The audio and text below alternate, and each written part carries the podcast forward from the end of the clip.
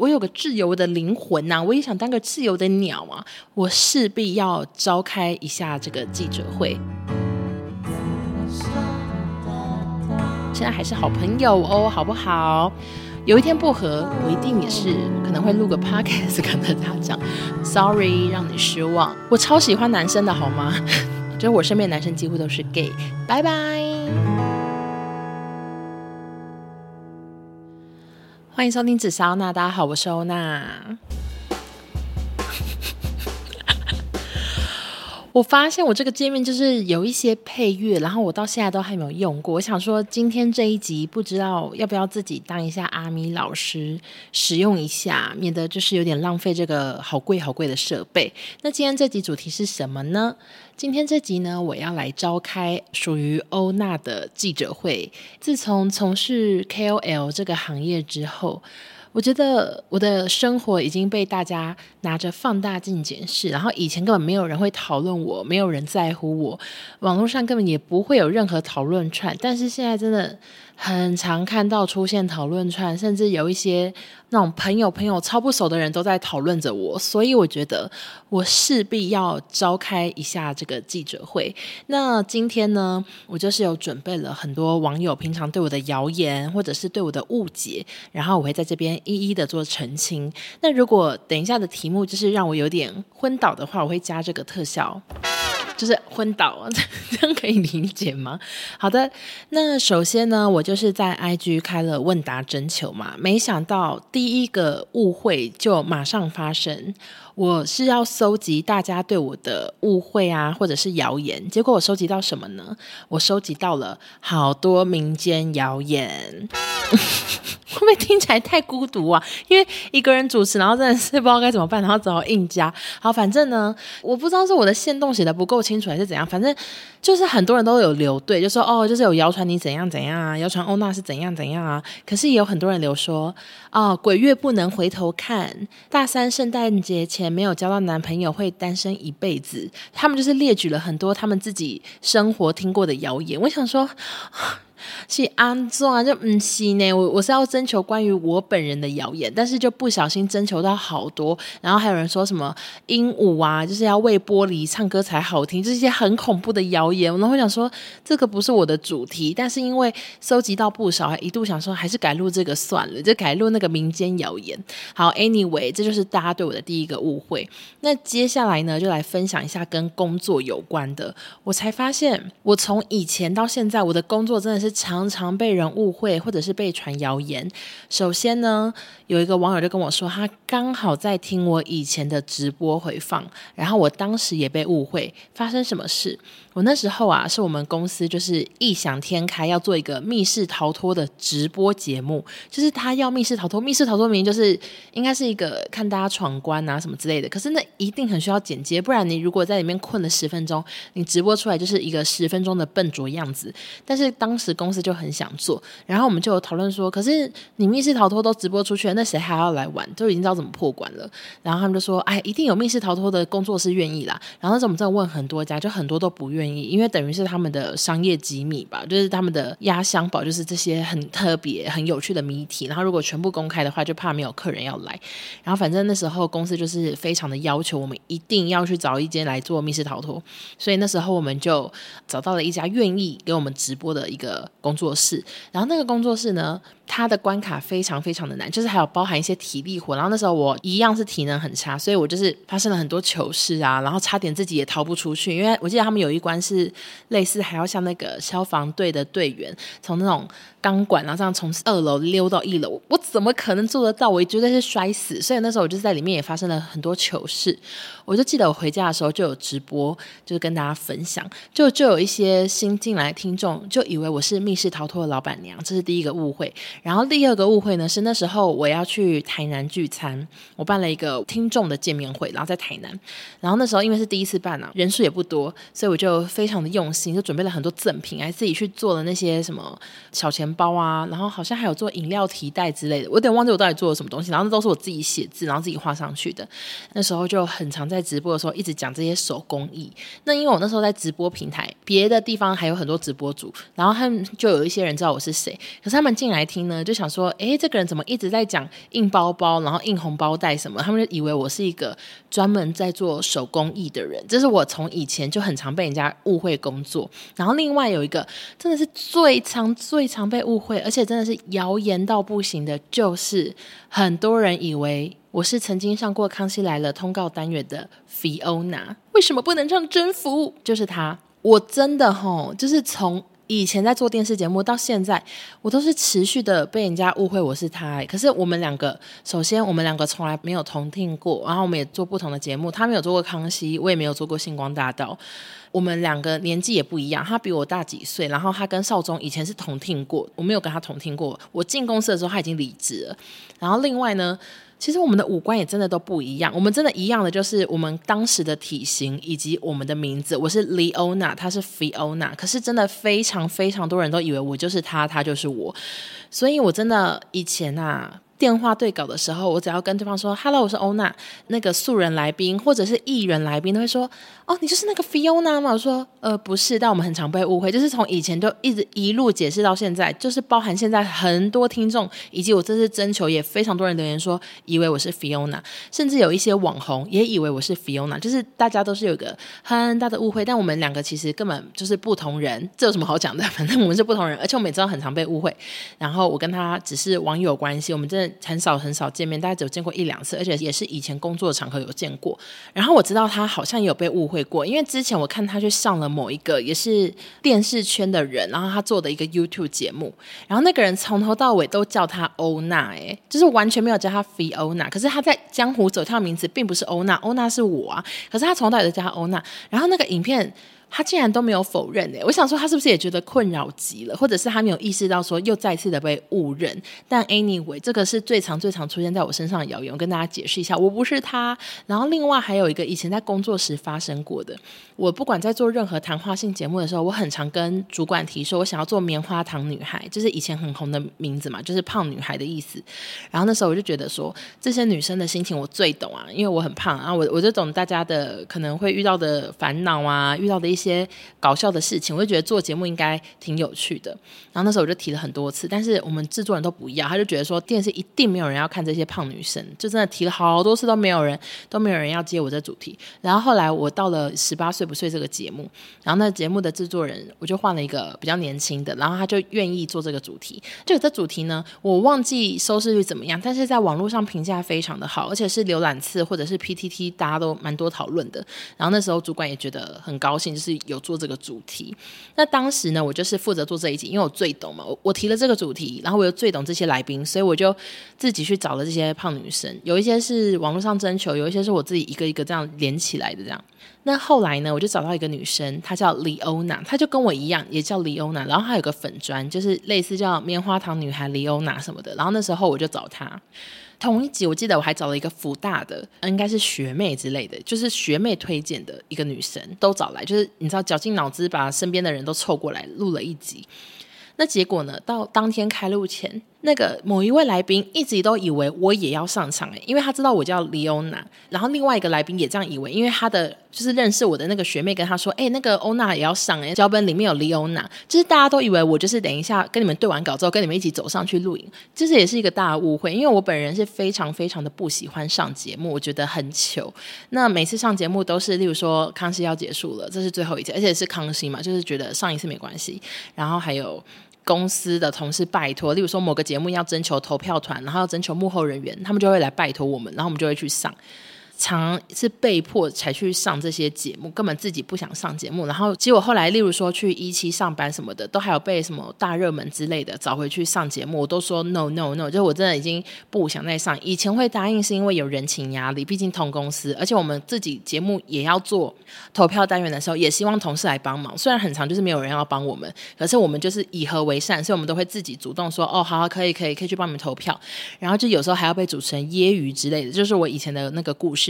所以因为很常被揶揄，我就对上节目一点兴趣都没有。而且上次大热门他们找我的主题是说嫁不出去的职业之类的，我想说这个主题我上去，他一定不会说你的职业嫁不出去，可能是你怎样怎样，你太胖，你不拉不拉不拉，你嫁不出去。我想说我干嘛直接送上门去配萧一凡，所以我就直接拒绝。但是他们好像还是蛮常约我的啊，我就是一直拒绝。我只是想顺便澄清，就是我不是当年上棉花糖女孩单元的 Leona。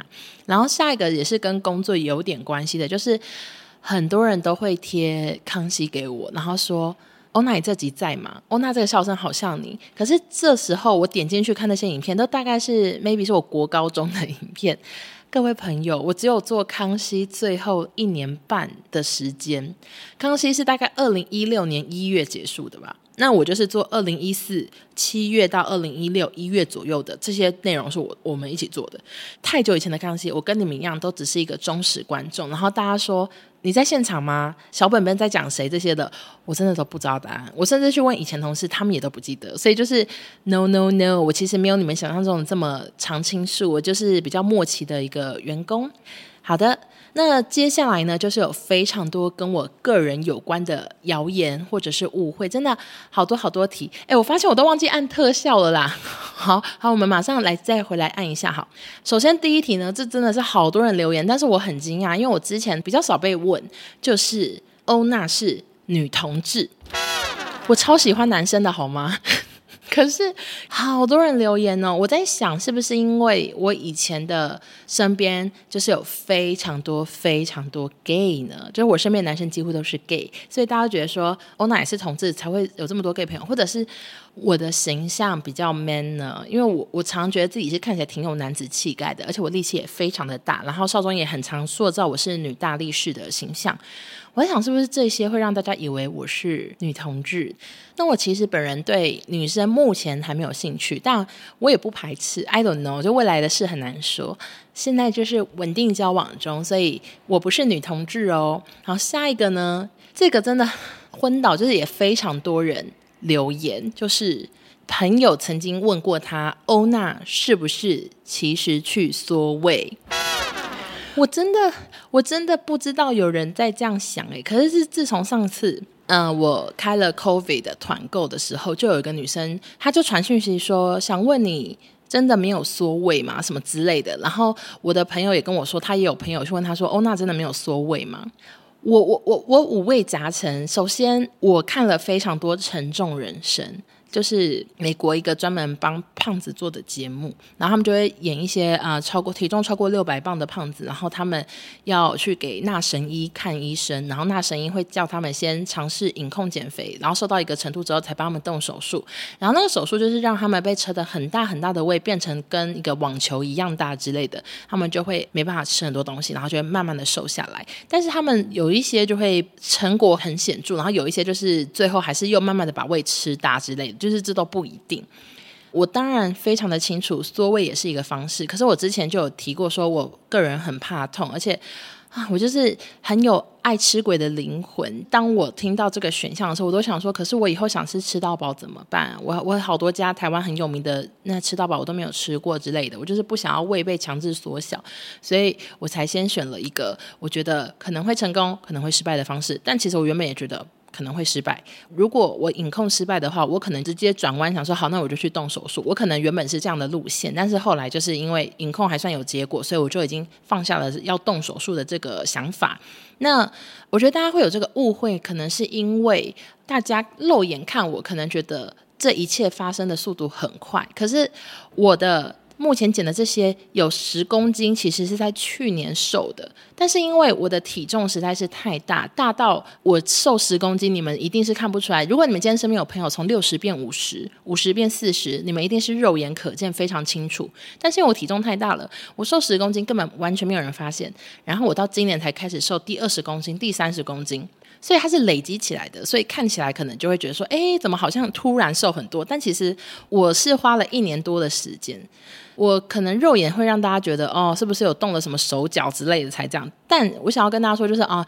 我以前非常的会修图，那我现在是因为有成果，我才敢放以前那些很胖很胖的照片，不然以前你们不会看到有这么胖的照片或影片出现在我的版面上，因为我都是直接封锁、直接删掉，我对自己非常的没有自信。那我是因为现在有觉得现在可能比较好看，所以我才敢放嘛，想要有落差，想要激励大家，我是这样子的心情。但是不得不说，我自己也觉得。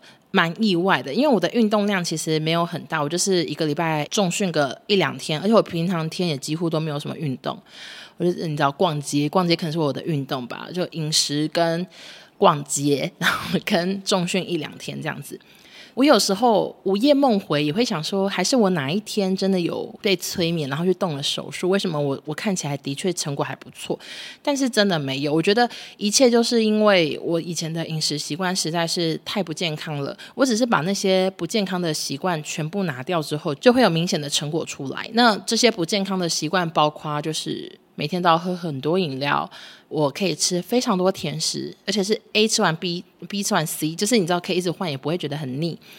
另外有一个呢，我吃宵夜，以及我很常餐餐大餐，就是可以今天吃麻辣锅，明天再吃烤肉，就是我我没有避讳。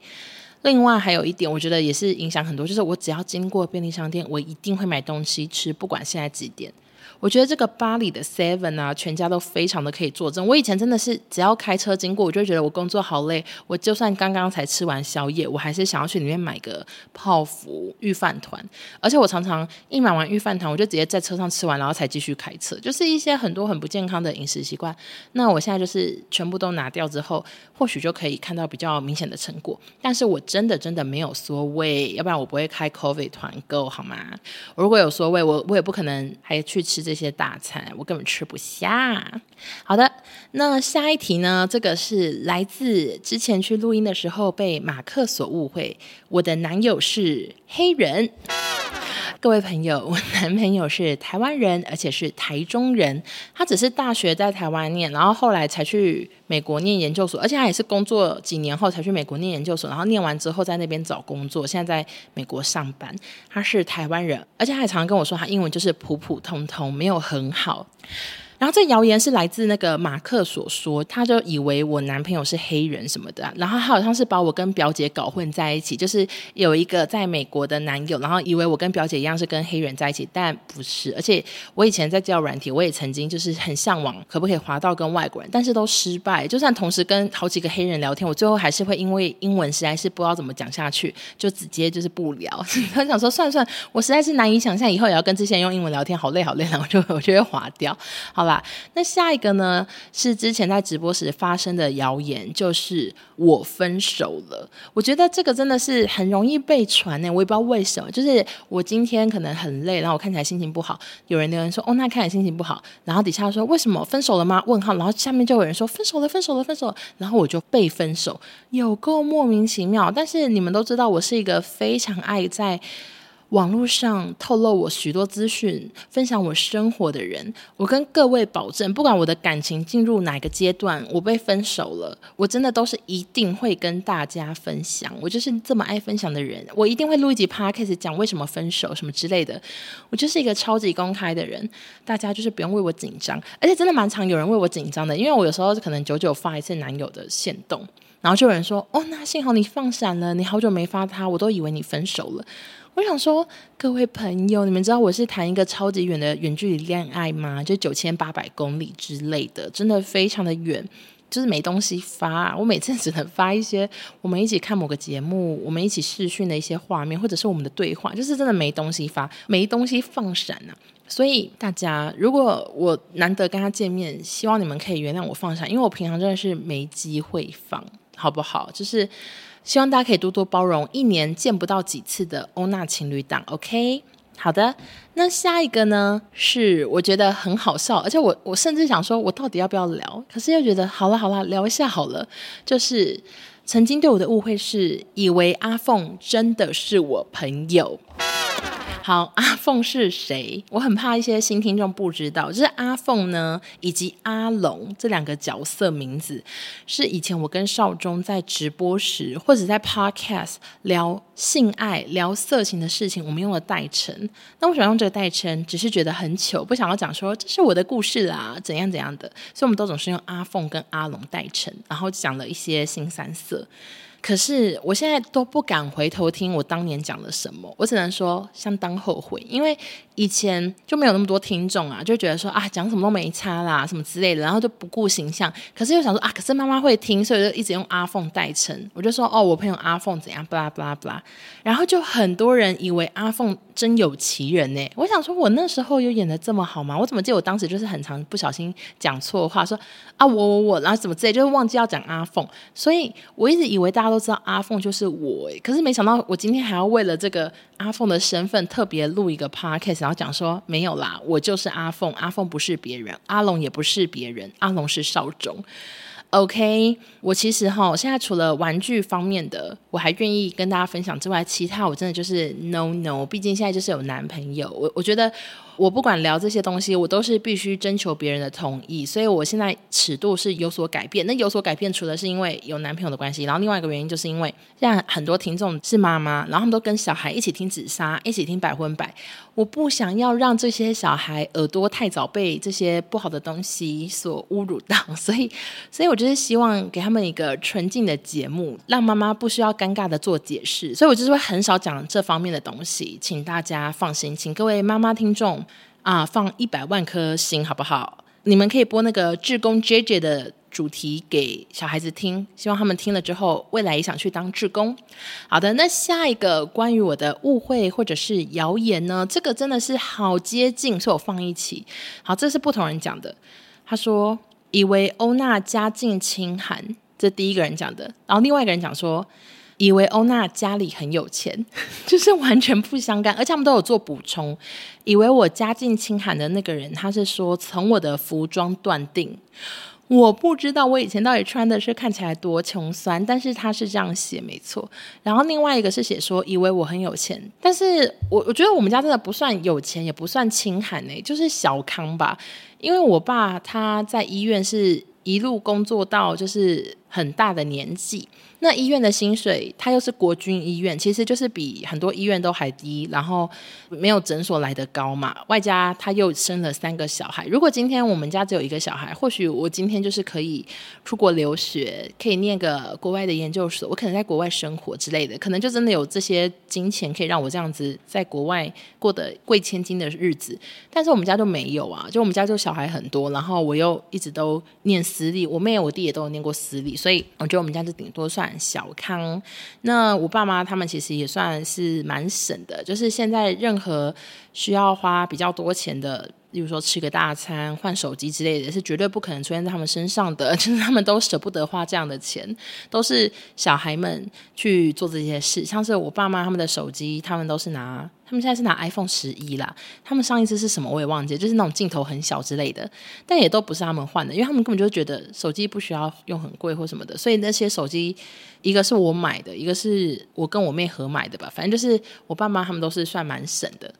那我现在能做就是尽我工作所能，尽量的去给他们一些物质的照顾啊，或者什么的，抚慰他们的身心。看妈妈背新包包，看爸爸穿新的皮带，我就很开心了。大概是这样。但我们家境就是普普通通，我觉得不到特有钱，也不到贫穷。那我的以前的衣服看来是非常的被人家误会，被说是家境清寒。那我现在有努力的在做穿搭，希望不会再有给你这个误会。那下一个也是在讲我家境诶，他说以为欧娜出生于小康之家，是娇娇女，后来发现刻苦耐劳。小康之家这完全 OK，然后以为我是娇娇女，就真的 no no，你真的错了，因为娇娇女才不会去做幕后工作人员那种大便工作，那个娇娇女根本只做一天就想回家了，好不好？而且我们之前实习生来教教女的也都是马上就很痛苦，然后马上就想要换听就是因为这个组实在是太不适合千金上班了。没有千金会让自己在公司睡沙发睡好多天的，真的没有。那我觉得我的刻苦耐劳就是被工作所磨练出来的。我以前也觉得我做不到啊，可是我就想说，因为我太喜欢做电视了，我太喜欢康熙了，所以我就很乐意、很自愿的在做那些苦差事。但我觉得做那些苦差事也不错啊，就是让我累积了很多经验，累积了很多故事可以分享。像是我后来去做了一期直播的节目，那边也有非常多鸟事。但是因为我常在一比对之下，我就发现，嗯。也没有电视节目苦，然后我就会很快的释然，然后可以继续做下去。所以我觉得有那些磨练是好的，但是我现在还算刻苦耐劳嘛？我觉得就普普通通喽。就是现在生活真的比之前当上班族算是放松很多。虽然做这个职业可能会有一些谩骂，有一些黑粉，不过我觉得好像。还是宁愿做这职业，不想要回到之前的生活。哎，就是我可以接受黑粉，is fine，就是也没有那机车主管讨厌。好的，那下一个呢，就是我跟别人有关的。那其实这部分啊，题目真的非常少，我就列了两点。第一个呢，就是之前闹得沸沸扬扬、煞有其事的，我跟陈印祥不和。好，我来还原一下，因为我怕有些没有看直播或者是怎样的，不知道发生什么事情。就是印翔呢是少中的另外一个节目，少中印翔的 partner。那我跟印翔怎么认识的？就是少中啊，原本跟印翔是网友，然后他们就很爱喝酒。就很长，每个礼拜都去夜店，一直去去去去去啊！我就偶尔有去几次，我这样才认识了印象，然后他们后来就变很好，就变成朋友这样子。所以我跟印翔也是从网友变朋友。那我自从去年搬回台中之后，我就是。想要让自己的生活固定，比较常在台中，所以我就在台中录音，录我的紫砂。主要生活都在台中，我只有偶尔去台北录百分百，去棚拍，那我都尽量安排在一起，因为我不想要在台北待太多天，我想要生活主力还是放在台中，而且我也比较喜欢台中的生活，我喜欢我的房间啊什么之类的，反正就是我觉得台中的天气也比较适合我。所以我就是很少待在台北，那我每次都去台北，就是去个一天两天，我就赶快回台中了。我怎么可能再去见印象？除了偶尔的聚餐可以见到，那今年我是因为开始饮食控制，我根本就是不跟任何人吃饭。至少从一月到五六月的时候，就这段时间我几乎不跟任何朋友吃饭。就大家约吃饭，我就说不好意思，我在饮控，我没办法吃大餐，我就一直拒绝拒绝。那过程中，当然就是有时候少中他们问说要不要吃饭，我都一直拒绝拒绝拒绝。所以我就很少跟他们见面，而且我不只是跟印象，我跟阿布，我跟达姑，就是也都几乎没有见面。但是不知道为什么，就有网友特别写了一大篇在讲说，我曾经跟印象在哪个地方不同台啊，我们没有一起办二手拍啊，我们一起不吃饭啊，从来不在节目上合体啊，他们已经不合了，大家不要再问之类的。他真的写了煞有其事，写了好长好长，我看到时候傻眼，我想说，我跟陈印翔不和，这到底是什么时候事？我自己都不知道。我们只是没有见面，但不代表我们不和啊。然后我就有发文，就那天印翔好像还睡很晚，他都没有转发。我想说，OK，还是真的不和。他没有跟我讲，但是真的没有。我想跟他提醒，像去年跨年，我还是跟印翔一起跨的，我还没跟少中呢，我是跟印翔跨年。OK，我们没有不和，我就是必须再三的强调，请大家不要再传这个谣言了。而且如果真的有一天真的不和了，我觉得也是没关系，因为大家很爱讨论说，哦，哪个 KOL 跟哪个 KOL 以前是朋友，以前一起录节目，现在都已经都没再见面啦，看得出来不和了，好像退追了，你知道，就大家很爱讨论这些。有一天不和，我一定也是可能会录个 podcast 跟大家讲，因为我就觉得不和就不和，直接清楚的跟大家分享我们到底为什么。但是现在真的没有，现在还是好朋友哦，好不好？但是我还是必须补充一下，就是为什么我没有去录少中印象的原因，是因为我真的还是尽量想要把生活放在台中，然后少中印象在台北录影，然后我就是首先时间不太行，然后第二个就是。我常常自己的 podcast 都生不出主题了，我就绞尽脑汁。我大概每个礼拜要上架完之后，我就会一路烦恼到礼拜三、礼拜四、礼拜五、礼拜六。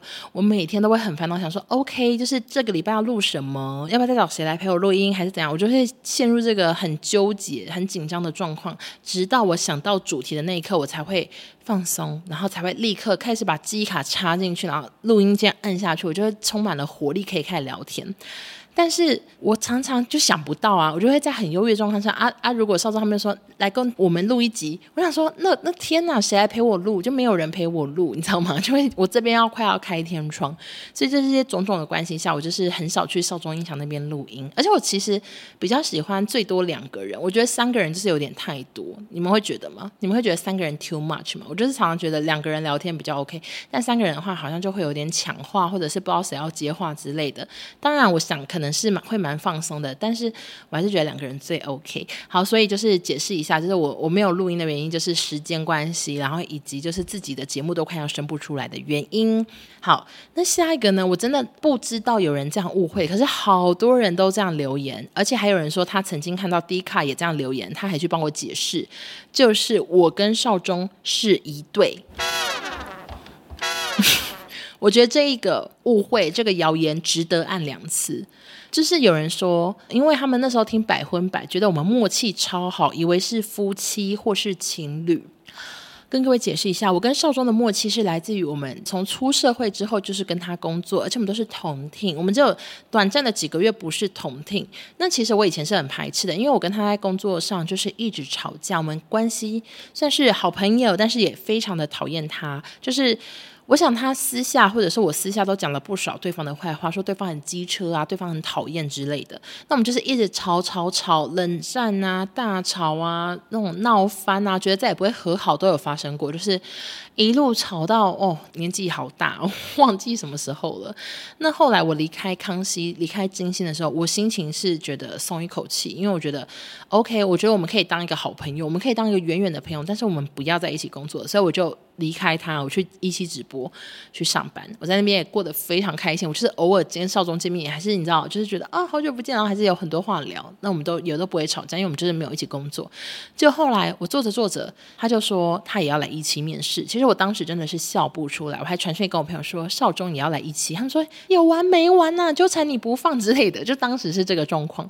然后我们还就是同个部门，因为我们就是一起做来做直播节目嘛。他就来我们的部门啊、我那时候真的觉得说：“天哪！我我就是有有必要一直跟一个人绑在一起吗？我有我有个自由的灵魂呐、我也想当个自由的鸟啊！我离开金星了，我想自由的飞呀、为什么我要跟他绑在一起了？我们是鸳鸯吗？还是什么之类的？”但是，一开始我跟他是不同听的。其实不同听的时候，我也觉得很棒，就是关系很好，也不会吵架，就一起讲一些大主管的坏话。可是就这样而已，我们也彼此的节目也没有竞争关系，就是非常的棒。就后来呢，啊、公司的主管又做了一些决策，所以后来少宗又变成我的制作人。我当时啊，也觉得真的是烦死了，想说有完没完呐、怎么还是被绑在一起了呢？那后来当然也是也会吵架嘛，毕竟一起工作，关系又变了，所以就又继续吵架。结果啊，该说幸好还是不幸，后来又来了一个同事，少宗就转而跟那个同事爱吵架，就是小钟，他们真的是很爱吵架，吵小宗不知道提了几百次离职这样子。总之啊，因为有小钟转移了少宗的注意力，我就跟少宗不再吵架了。那后来呃，关系也算是越来越会拿捏，因为我们真的认识太多年，我太懂什么点了。他也说他觉得我真的很懂他。我总是知道哪一句话可以把他惹怒，就是他觉得我太懂他了。反正我们就是关系变成是这样，比较懂对方的点，所以比较知道怎么相处。那后来我就是觉得说，我想要离职，我不想要在公司上班了，我想要做我的。自媒体，我想要做 IG，我想做 Podcast，想要做团购之类的，所以就离职了。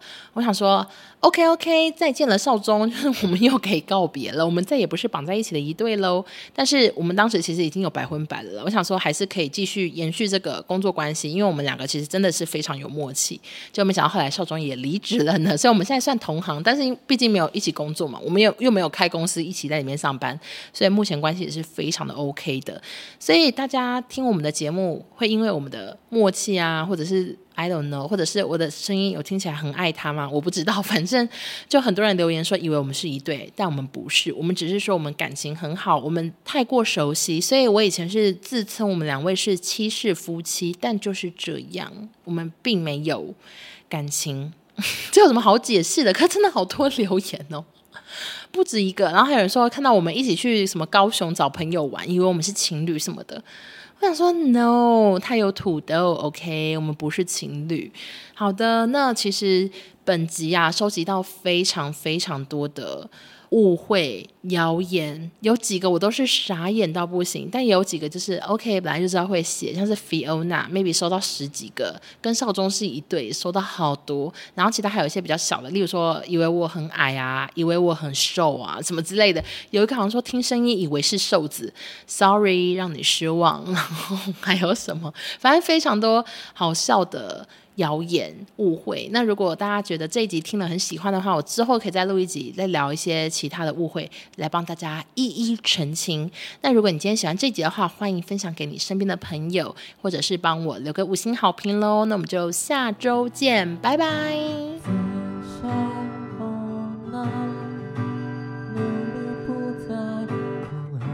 就是认识我的那个学妹跟他说，哎，那个欧娜也要上，哎，那个来宾名单有他，交宾。那呃，常常在一比一比对，为什么今天口条这么差？大家可能会以为我的男友是外国人呢，真的是误会一场，他只是住在那里的台湾人哦。